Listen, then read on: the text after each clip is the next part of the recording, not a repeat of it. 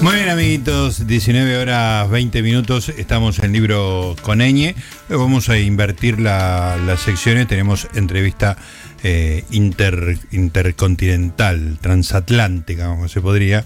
Eh, ahora les voy a presentar, les quiero contar previamente antes que desde hace un tiempo yo, bueno, ustedes saben que soy, este, he sido crítico de cine, conozco algo de cine clásico, hay una actriz eh, famosa, no, tuvo grandes, grandes éxitos, pero increíblemente bella.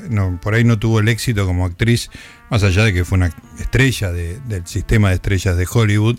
Eh, se llamaba Hedy Lamar y no sabía mucho de ella. Y desde hace un tiempo escuché un par de veces, muy al pasar, que había sido eh, inventora, que tenía algunos conocimientos muy poco que uno no relaciona habitualmente con, el hecho de ser una actriz hermosísima del, viejo Hollywood y que había hecho algo como realmente llamativo, ¿no? Entonces tenía como una curiosidad, alguna vez, viste cuando tenés en la mente así reservado, alguna vez tengo que investigar eso de Hedy Lamar porque no sé bien de qué se trata.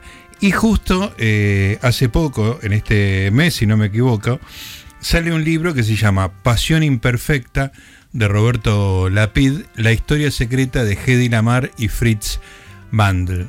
Y bueno, me tiré de cabeza, por supuesto, quería tener el, el libro, me lo leí de punta a punta y la verdad es que lo que yo sospechaba que era una historia fascinante era la puntita del iceberg. Tiene 200 historias fascinantes esta historia de Hedy Lamar y en particular el enfoque que le dio Roberto a su relación con Fritz Mandel. Así que eh, para mí era este, obligatorio hablar con Roberto Lapid, eh, es arquitecto, eh, estudió Bellas Artes en Córdoba, fue presidente de la filial Córdoba de la DAIA, creo que ahora está en Barcelona y por suerte lo tenemos en línea. Roberto, ¿cómo te va? Gustavo Noriga te saluda. Hola Gustavo, buenas tardes allá, un placer eh, hablar contigo. Bueno, muchas gracias. Eh, contame, ¿hace mucho que vivís en, Barcelona o es algo casual? ¿Cómo no, yo, eh, a ver, definitivamente hace pocos meses que estoy, pero hace muchos años que vengo muy seguido porque mis hijos viven acá desde hace tiempo. Claro. Entonces, bueno, ya eh, cerré mi estudio de arquitectura eh, prepandemia. Claro. Y organicé un poquito mis cosas. Estoy publicando con una editorial acá de Barcelona. Mis agentes están aquí, así que bueno, disfrutando de los nietitos y, de un poco de los hijos. Qué bueno, perfecto, Roberto. Eh, bueno, hablemos un poco de Hedy Lamar y ahora ya, digamos, no solo leí tu libro, sino que me, agarró como una especie de fiebre. Me bajé un documental, bajé Éxtasis, que es una película importante en su biografía. Así que este, sos culpable de haberme este, inyectado la fiebre Lamar. Así que contémosle un poco a la gente de qué se trata esto. Bueno, mira, a mí me pasó un poco lo mismo que a vos, pero yo llegué desde otro lugar. A ver. Eh, yo fui a la, a la, ciudad de la Cumbre, cerca de Córdoba, donde yo estaba viviendo, a presentar otro libro. Y el anfitrión de, la feria nos lleva al otro día a dar una vuelta y me muestra varias construcciones. En la Sierra de Córdoba vos sabés que hay muchos caminitos, huellas y algunas, algunas cuestiones intrigantes. Y, me, me, muestra una construcción muy grande arriba de una loma que se entraba por una especie de túnel y me dice, ese es el castillo de Mandel, que era un personaje austríaco que vivía acá. Cuando yo vuelvo a la ciudad, porque esto está en las afueras, claro. Eh, pregunto y, me empiezan a decir las cosas más inverosímiles de este Fritz, que era un nazi, que, era, un, que era una espía de los aliados, muchas cosas, ¿no? Que, eh, bueno, yo cuando vuelvo empiezo a investigar un poco, me conecto con algunos periodistas que, que habían que conocían del tema y me mandan un artículo del año 1938 de un diario de Buenos Aires, creo que era la prensa, donde dice eh, que Fritz Mandel llega a Buenos Aires con uno de sus Rolls Royce y con 70 barras de oro, entre otras cosas. cuando entro a averiguar, claro, sucede que Fritz eh, había heredado de su padre una fábrica de armas destruida allá en Austria, en Viena, después de la Primera Guerra Mundial, y diez años después está entre las diez fortunas más grandes del mundo. Un hombre excéntrico, eh, una persona querida por muchos, odiada por muchos y temida por muchos. Y este hombre, en su propio microcine de su mansión de Viena, ve esta película Éxtasis. Y Éxtasis estaba protagonizada por una joven de apenas 16 años que se llamaba Eddie Kiesler. Y Hedy había grabado en esa película el primer desnudo y el primer orgasmo para la pantalla grande. Impresionante. Eh, lo cual fue un escándalo. Claro. estamos hablando de ella, ella filma esa película en, la, en Checoslovaquia en el año 1932. Claro. O sea, una época donde eso, eh, y bueno, además era una mujer distinta, ella estudiaba ingeniería, le gustaban mucho las matemáticas, eh, y una sumamente bella, tenía muchos amantes, y Fritz la conoce y ellos empiezan a vivir una tremenda pasión, porque eran dos personas, en, en parte eran como iguales, les resultaba muy difícil estar con alguien que no estuviera a su propia altura. Claro. Eh, Hedy hablaba muchos idiomas y ellos se van a vivir a un castillo en Salzburgo. Los clientes de Fritz, en ese momento, en la preguerra, eh, o sea, en el periodo entre guerras, eran nada menos que Hitler, Mussolini, el general Franco. Él se hacía amigo. qué, elenco, ¿no? Claro, y ese amigo de, Perón, que era, en ese momento era coronel y era agregado militar de la embajada argentina en Roma.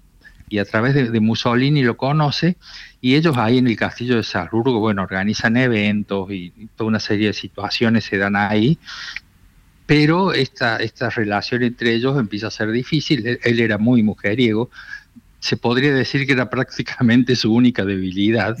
Y ella, bueno, también hacía lo suyo, él eh, se pone celoso, la comienza a encerrar en lo que ella termina llamando la jaula de oro. Claro. Pero bueno, ella aprovecha allí para, para desarrollar un poco más sus estudios de, de matemáticas y de ingeniería porque tenía tiempo y aparte tenía llegada a, a todas estas cuestiones que manejaba su marido en relación a las armas. Claro. Pero bueno, ella escapa finalmente de una manera muy particular, eh, atraviesa Europa, en Londres se sube un barco, el Normandí, con destino a Nueva York. Y allí conoce a Louis Mayer, que es el presidente de la Metro Goldwyn Mayer. Antes de llegar a Nueva York, ellos ya firmaron un contrato y Hedy Kiesler, a sus 22 o 23 años, pasa a ser Hedy Lamar, la mujer más bella del cine, estamos hablando ya de los años 40 y 50. Pero como vos comentaste, Hedy Lamar además era inventora y patentó un sistema de comunicaciones, que en principio para teledirigir torpedo, por algunos motivos que, particulares que a ella le, llegan unas situaciones, ella hace esto durante la, durante la Segunda Guerra.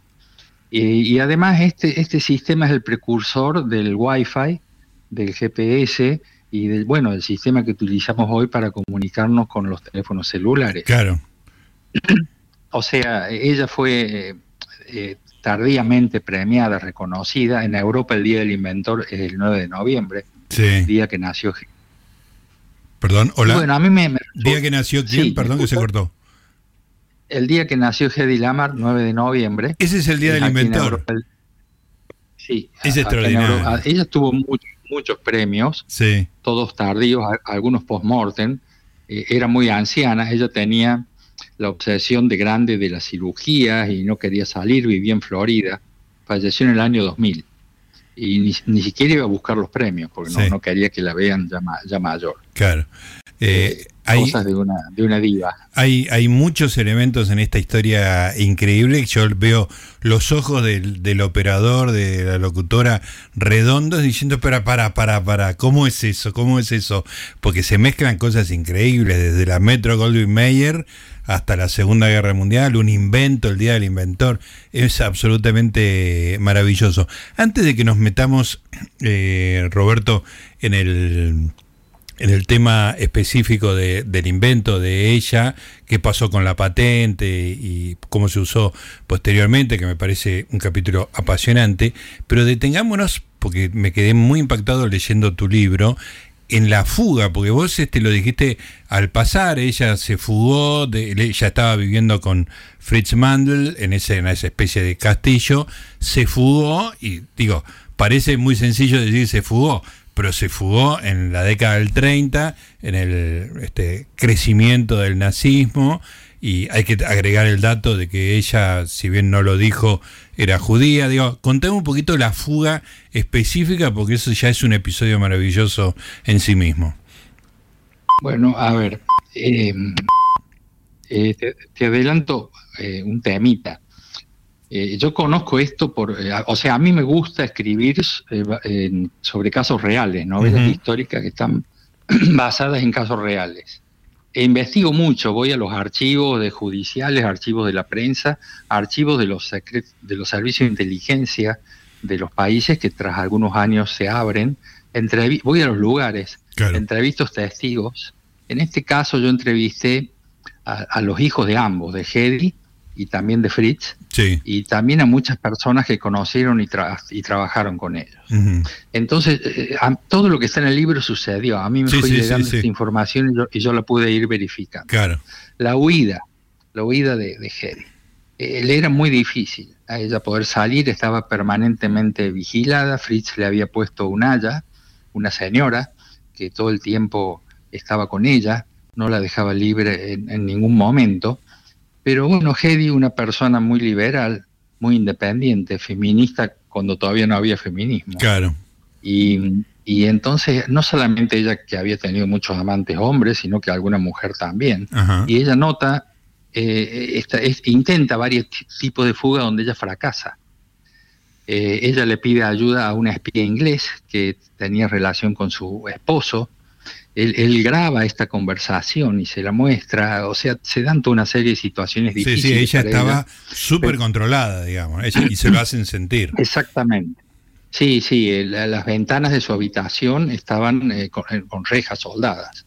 Eh, no había manera que ella pudiera salir de ese predio. Y bueno, entonces ella, ella nota una debilidad que tiene esta señora que la cuida y la vigila sobre ella y la enamora. Claro, porque en realidad una cosa que queda claro leyendo el libro y después revisando el resto de la información y las películas mismas, que era como una persona irresistible, ¿no? Sí, sí. Eh, en realidad era una belleza muy singular. Eh, tenía esa especie de sex appeal que tienen algunas personas que, que, la hacen muy atractiva para todos. Eh, he escuchado muchas cosas dicen que Hedy no caminaba, que se deslizaba, por mm. ejemplo. Howard Hughes se enamoró de ella y le pedía casamiento y, ella, lo, ella lo rechazaba. No solamente que lo rechazaba, sino que le dio muchas ideas del diseño de aviones. Eh, eh, es maravilloso. Eh, la aerodinámica ¿no? del avión le explicaba. sí, sí, así tal cual. Entonces, bueno, la verdad que yo encontré una historia muy linda, fascinante. Además, ellos, a, ver, fueron protagonistas de muchos hechos de la historia. Claro. Ellos juntos. Sí, sí, sí. Eh, Pero volvamos al episodio eh, del, de la fuga y después seguimos con eso. Sí. ¿Qué más querés saber de la fuga? Bueno, ella, ella Claro, vos simplemente. Ella, se, va, se, va, se va disfrazada de, con la ropa de, la señora que la vigila, claro. que al final cede y la ayuda. Sí, sí. Eh, le pide un vestido de bolsillos grandes porque ella alcanza a llevar únicamente joyas de una caja de seguridad que tenía Fritz y ella se lleva unos papeles de allí eh, que, que, para Fritz eran muy importantes y ese es su seguro. Ella, ella pone esos papeles en una escribanía y se lo entrega a ciertas personas y le dice a él al final de la persecución, eh, si algo me llega a suceder, eh, eso sale a la luz claro. y va a ser un problema bastante grande, no solamente para Fritz, sino para muchas otras personas Claro, era información reservada que ella tenía de su marido. Exactamente. Sí, sí, así es. Bueno, en el camino ella cambia de ropa, cambia el color de su cabello, todo una peliculesco, como parecido a las películas que después hizo. Totalmente, sí, eh, sí, es muy impresionante. Sí, sí. Sí, sí, así es. Y bueno, después eh, ella llega, llega ya a Estados Unidos y, desarrolla esa relación. Y ahora sí, contame, Roberto, el tema de la, del invento en particular y, la, y lo que pasó con la patente de ese invento. Sí, bueno, eh, eh, sucede que mm, los submarinos nazis hundían muchos barcos aliados en el Atlántico Norte hunden particularmente un barco que donde viajaban alrededor de 100 niños que Churchill enviaba a Canadá por los mm. bombardeos de Londres. Claro. y eso le afecta mucho y ella venía trabajando ya en, este sistema que ella pensaba utilizarlo para teledirigir torpedos. Eh, la parte teórica ya la tenía, le faltaba la, parte mecánica. Y resulta, sucede que ella tiene un profesor de piano, George Antel, que era un hombre que hacía música de películas en Hollywood. Eh, se dice que también que fueron amantes, pero él armaba pianolas y, tenía la mecánica como hobby. Entonces comienzan a trabajar juntos y desarrollan este sistema eh, ella arma toda la parte teórica y él la parte práctica. Eh, tan es así que eh, los cambios de frecuencia se dan en 88 piezas, que son la cantidad de, teclas que tiene una pianola. Claro, claro. Claro. Entonces, por periodos cortos va cambiando la frecuencia y se hace mucho más difícil que detecten la información y la decodifiquen. Claro, exactamente. Transforma las comunicaciones en, indetectables porque además muchos espías aliados eran atrapados en Europa por esto, por las comunicaciones radio. Claro. Eh, entonces ella dona esto al, Pentágono y el Pentágono lo minimiza. Allí nadie le cree a Hedy Lamar.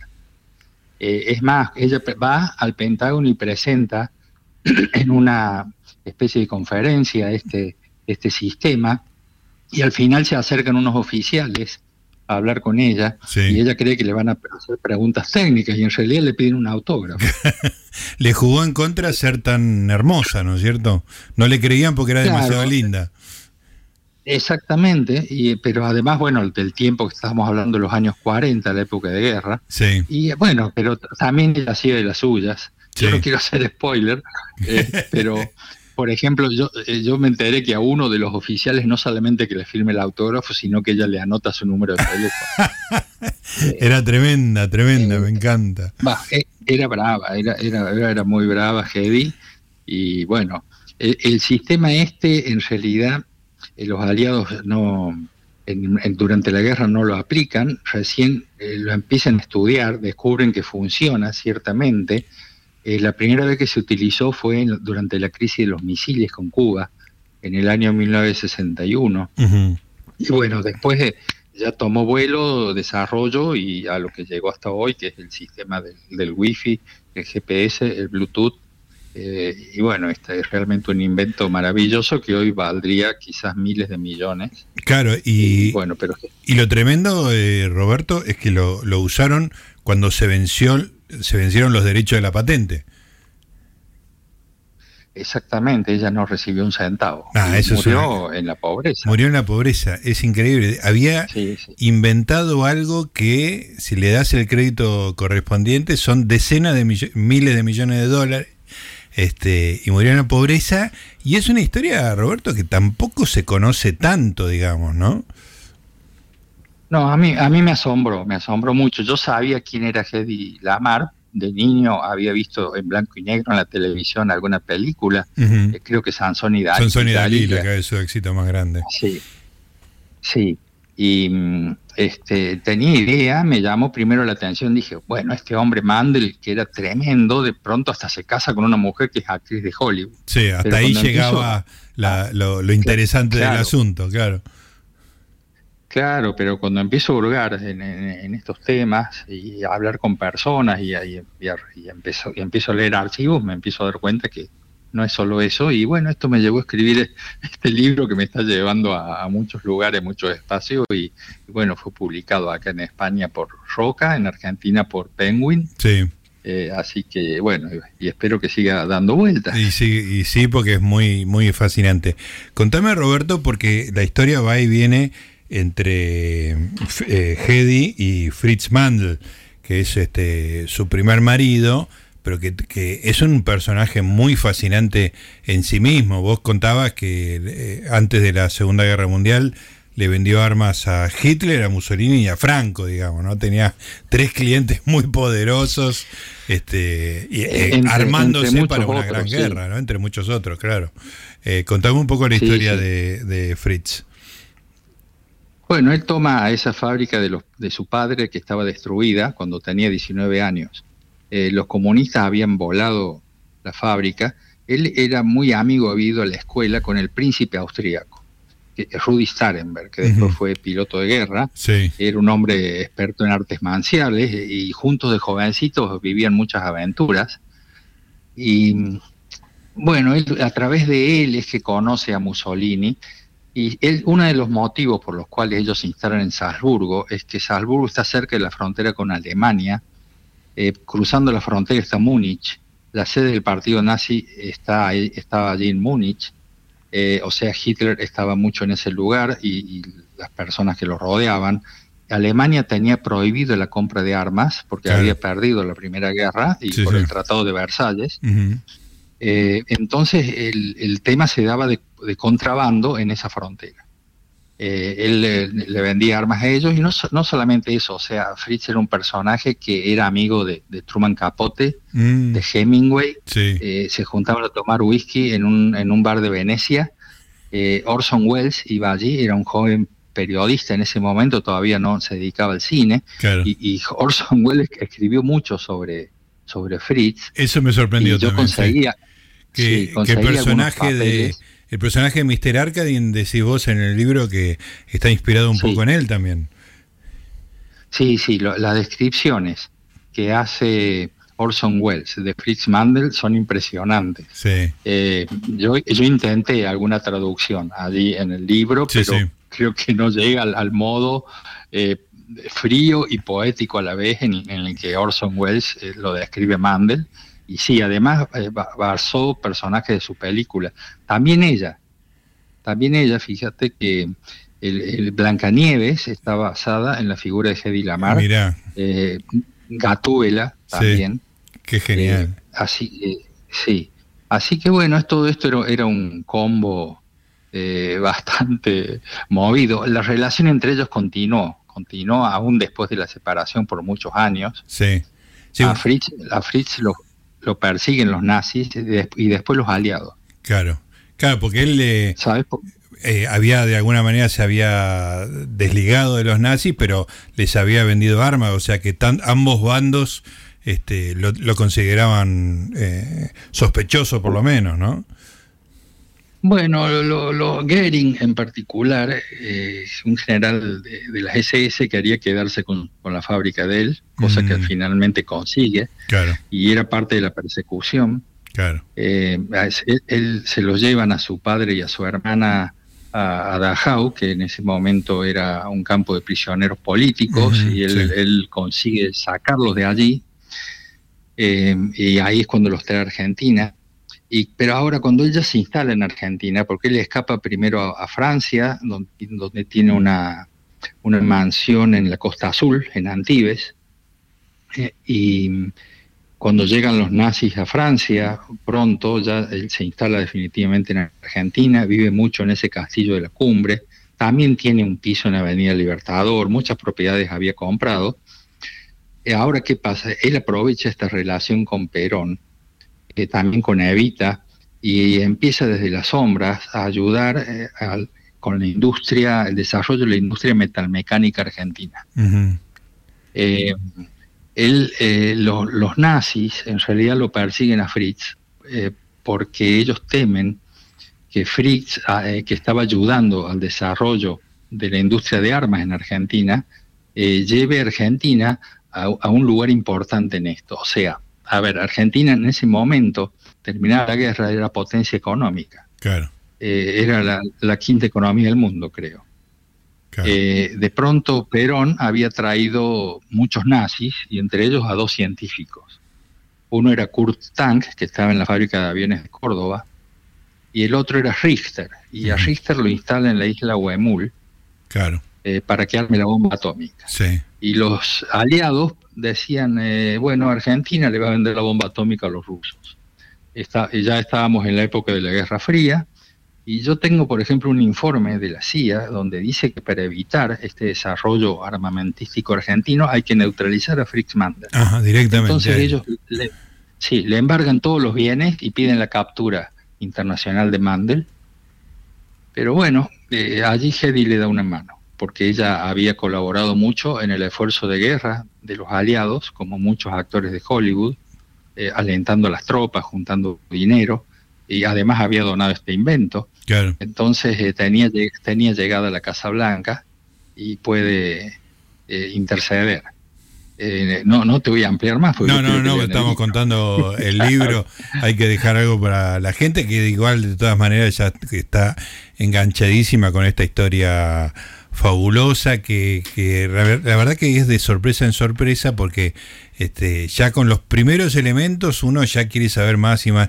Y de repente aparece Perón, aparece la cumbre, este, es como que nos va envolviendo en, la gente más importante del mundo en la mitad del siglo XX y al mismo tiempo nos, va tocando de, de, cerca. Así que es una historia fabulosa, Roberto. No sé cuánto tiempo te llevó esta investigación, pero me imagino que habrás disfrutado mucho eh, sacándole el velo a, todo esto y contando una historia tan maravillosa, ¿no?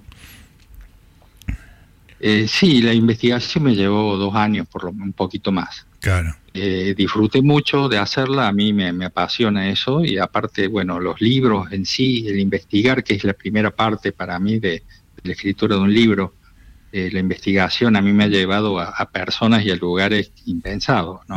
claro. Eh, yo desde ser eh, un arquitecto trabajando muchos años en, mi estudio, empecé ya hace más de 10 años, escribí mi primer libro, escribía antes para, para algunos medios, algunas notas, relatos y crónicas, pero el primer libro hará 11 años, creo. Y a medida que tuve tiempo me dediqué más pero esta, esta situación me, la verdad que me ha llevado a personas por ejemplo, el hijo de Fritz Mandel está viviendo en Barcelona, ah. este, que es con el que yo más me relacioné y hemos hasta desarrollado una amistad. Claro, eh, claro, qué maravilloso. Él, es hoy, claro, él es hoy el dueño del castillo que está en la cumbre. Claro. Mira, te cuento una anécdota más que te va a gustar. Sí, por favor. Eh, en año 1977, el hijo mayor de Fritz, le decían Fritzi, tenía una novia llamada Mónica Bulkheimer, un apellido alemán bastante extraño, ¿no? El papá de esta señora había participado en esa operación Valkyria para el, asesinar a, Hitler, claro. Claro. Entonces la, familia había tenido que escapar y había terminado acá en Argentina y ella era la novia del hijo mayor. Y, Fritz le roba la novia a su hijo. Uh. Le llevaba, le llevaba 40 años. Qué, qué impresionante. Bueno, eh, se casa con ella, se casa, es la, su quinta esposa. Sí. Eh, Hedy tuvo seis matrimonios y Fritz tuvo cinco. Bueno, Gente se casa con ella. Sí. Exactamente. Eh, y, sucede que cuando él al último tiempo estaba muy enfermo, ella se lo lleva a Austria, allí altera el testamento y se queda con, la mayor parte de la fortuna. La ah. familia de Fritz, los hijos, los hijos debieron hacer eh, un juicio que duró como 20 años ah, para recuperar algunas, algunas cosas, sí. Y que, y que además ha sentado jurisprudencia, porque es estudiado, es un juicio estudiado. Mm. Em, y bueno, creo que todavía están buscando cuentas en, un banco de Suiza, el Credit Suisse, que, eh, que, hoy se llama Credit Suisse, en aquel momento tenía otro nombre el banco. Claro, o sea que tenía plata en todos lados. Y esta es una historia que está en desarrollo. Esto no, quiero decirle a la gente que esto son cosas que nos está contando Roberto, que ya no están en el libro, es parte de la, de la, periferia, digamos, de la historia, ¿no? Qué, fascinante. Gente increíble, Roberto. Eh, me gustaría que me cuentes un poquito de los otros libros históricos que, escribiste. Eh, te conocí a partir de este y me, me atrapó. Quiero saber qué otros temas históricos tocaste. A ver, bueno, eh, mi primer libro se llama Disna. Disna es un pueblito que está en Bielorrusia y allí nació mi padre. Ah, mira. Eh, yo, te voy a resumir. Eh, mi, padre llegó junto con sus padres y su hermana argentina, escapando antes de, la Segunda Guerra Mundial. escapando del antisemitismo fuerte que había en, en, esa época. En ese momento el pueblo estaba en Polonia. Sí. Eh, hoy está en Bielorrusia. Yo fui a, ese pueblito, es, el pueblito más chiquito de Europa del Este, creo. Eh, bueno, eh, cuando ellos llegan a Argentina, los padres de mi papá, o sea, mis abuelos, fallecieron los dos, muy rápidamente, uno después del otro. mi padre quedó aquí huérfano. su contacto familiar era con sus abuelos, sus tíos y sus primos que estaban allá con cartas que demoraban meses, hasta que en el año 41 dejan de recibir esas cartas. Y, y terminada la guerra empiezan a buscar a su familia y nunca encuentran a nadie. El, pueblo quedó allí atrás de, lo que llamaban la cortina, de hierro, la zona soviética. Claro y nunca saben qué pasó a la familia. Además, ellos eran en ese momento adolescentes, mi padre y su hermana, iban a los consulados, a la iglesia, a las embajadas, a la Cruz Roja, eh, y no, no había manera. Y un día dan la vuelta a la página, cada uno hace su vida. Pero en el año 90 yo, yo, recibí una carta de Canadá con una foto, una fotocopia de una foto antigua y me preguntaban si yo conocía a esas personas. Y cuando se la muestro a mi padre, me dice, bueno, este soy yo, eh, allá en, uh. el pueblo, en Disney, con mi vecino, un primo mío y, dos señores amigos. Qué extraordinario. Eh, y, la carta esa venía de Canadá y era una persona que tenía el, hobby de la genealogía. Claro. una señorita, y mm, bueno, ella nos había ubicado, era descendiente de un familiar que había salido poco tiempo antes, y se habían desconectado a raíz del fallecimiento de, estos abuelos, ¿no? Claro. Eh, eh, el, tema, el tema es que a, mí, yo conocía del holocausto, nunca sabíamos qué había pasado realmente con la familia, pero empezamos a investigar y encontramos, encontramos qué pasó, cuándo pasó, dónde pasó, todo lo que le pasó a cada uno. Mm. Eh, demoró varios años eso, no, no había internet, y me llevó a conocer aspectos que, yo no conocía y a saber. Y cuando terminé con esto, eh, cuando terminé con esto, hicimos un punto y aparte. Y bueno, armé una novela donde mezclé eso con algunas otras cosas que a mí me parecían que podían tener relación, como los años duros en Argentina. Ah. Eh, los nazis llegados al país, el Hotel Eden que está en la falda, que cuyos dueños eran, eran nazis y financiaron la campaña de Hitler. Claro eh, tomé todos esos temas y, lo novelé. Sí. Y ese fue mi primer libro. Mira, ¿y el Enigma eh, Weiss? El Enigma Weiss. A ver, eh, yo había viajado, estaba en Jerusalén. Eh, está el famoso muro, hay una parte que se puede entrar al subsuelo, ese muro sigue hacia abajo, está habilitada para el turismo.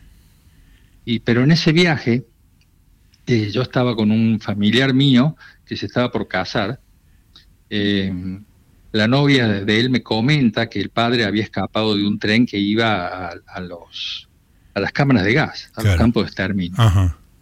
Eh, bueno, yo había escuchado algunas historias así, había visto en alguna película también esta situación que ella me relataba.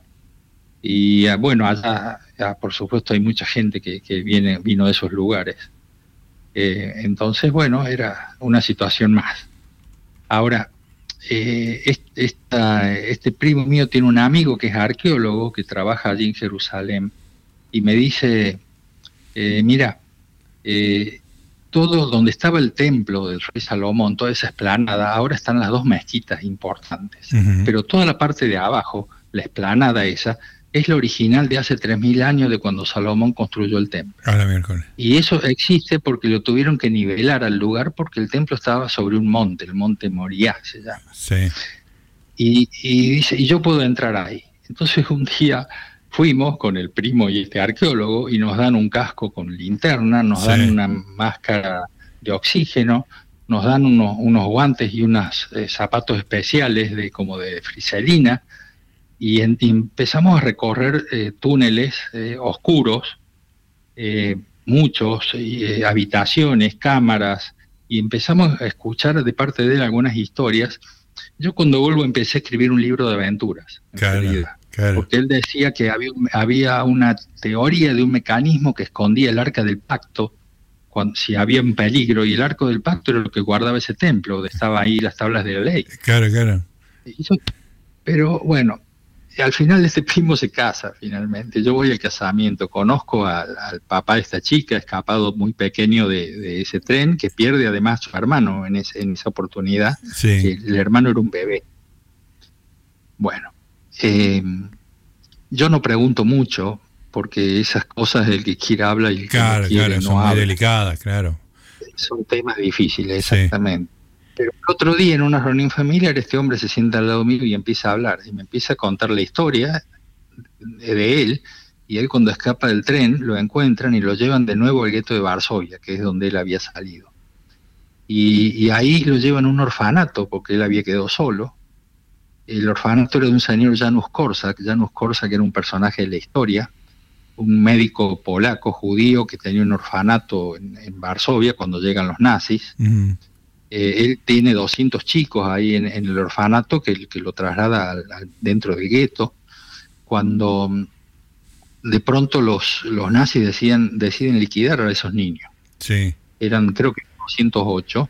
A él le ofrecen ir a otro campo. Le ofrecen que se salve, porque ellos tenían un campo, Buchenwald, donde los nazis em, eh, habían armado una estructura para mostrar a la Cruz Roja Internacional que los campos de ellos no eran nada terribles. Claro, claro. Entonces él le ofrecen ir allí, él se niega, él, va con los chicos, se sube a esos trenes de, ganado, eh, va a parar a Treblinka, eh, donde son todos gaseados. En Treblinka lo destruyeron los nazis, ese, a ese campo de exterminio, pero hoy hay un tremendo monumento muy fuerte y muchas piedras y hay una sola que tiene un nombre que es el de Janusz Korczak. Bueno, y él estuvo ahí en el orfanato de Janusz Korczak y, quien lo saca del gueto y lo salva es Irena Sendler. Irena Sendler era una enfermera polaca eh, que había conseguido un permiso para entrar al, gueto porque los soldados alemanes estaban enfermando de malaria, porque en el gueto había muchas enfermedades. Eh, por el hacinamiento, por las condiciones, sanitarias. Bueno, entonces ella comienza a ayudar, pero nota que la ayuda no sirve porque se da cuenta que se los llevan y los matan. Mm. Entonces ella empieza a sacar niños escondidos en cajas de herramientas, en ataúdes, en, la ambulancia arma un falso fondo. Em, ella saca 2.500 chicos, que toma nota de su nombre y, apellido en un papel, mete los papeles en un frasco, los entierra en un jardín. Los nazis la atrapan, la torturan, pero bueno, la guerra termina y ella sale. Y cuando sale, los busca los 2.500 chicos y los que, eh, los que todavía tienen familia los restituye. y los demás los, ubica, Ella fue nominada al, Premio Nobel de la Paz, en creo murió en el año 2004, Irena, y me, bueno, me llamó la atención la, situación de este hombre dentro de eso, o sea que de, pronto él pasó por esa situación. Increíble. Lo que yo hice con ese libro es mezclar las dos historias, la, historia de los túneles con la historia de este hombre que yo lo llamo Isaac Weiss en el libro. Ah, En realidad se llama Jaime Alfischer, es su nombre verdadero. Eh, él se encuentra con su hermano 60 años después me pareció fuerte. La, historia me llevó Espectacular. Bueno, hay que, hay que recordarle a la gente que además sos arquitecto, porque uno, escuchando todo eso, parecía que le dedicaste toda tu vida a la investigación histórica y en realidad sos un, arquitecto. Bueno, espectacular, eh, Roberto. La verdad que es muy impresionante toda tu, tu, tarea. Ya arrancar con Pasión Imperfecta es meterse en un mundo absolutamente maravilloso que por suerte rescataste. Así que te agradecemos el libro, te agradecemos también esta conversación, Roberto. Te agradezco yo, Gustavo, admiro tu trabajo. Te agradezco no solamente este tiempo y la nota y la charla que me ha, encantado hacerla, sino el interés en el trabajo. Eh, claro. Cuando hacemos esto, lo que nos apasiona, como haces vos, nos, encanta compartirlo, vos claro, lo sabes. Exactamente. Así que poder compartir, claro, poder compartir un poco de lo que uno hace es lindo, es maravilloso. Así que eh, muchísimas gracias. Acá has tenido un eco sincero. Acá te mando un abrazo. Igualmente, un otro abrazo y que sea hasta pronto. Hasta pronto. Ahí estaba Roberto Lápid, Lapid, Pasión Imperfecta, una historia extraordinaria. Hedy Lamar y Fritz Mandel, todo lo que cuenta sobre ellos es cierto, está documentado, aunque sea absolutamente increíble. Seguimos en Libros con Eña.